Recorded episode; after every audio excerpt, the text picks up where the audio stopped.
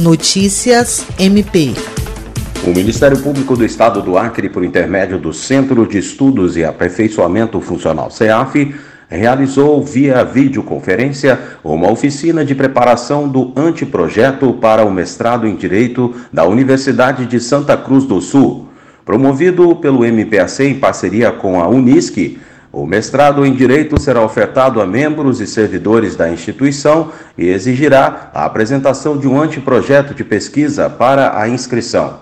O curso oferecido pela universidade tem avaliação nota 5 pela coordenação de aperfeiçoamento de pessoal de nível superior e está entre os 15 melhores do país. William Crespo para a Agência de Notícias do Ministério Público do Estado do Acre.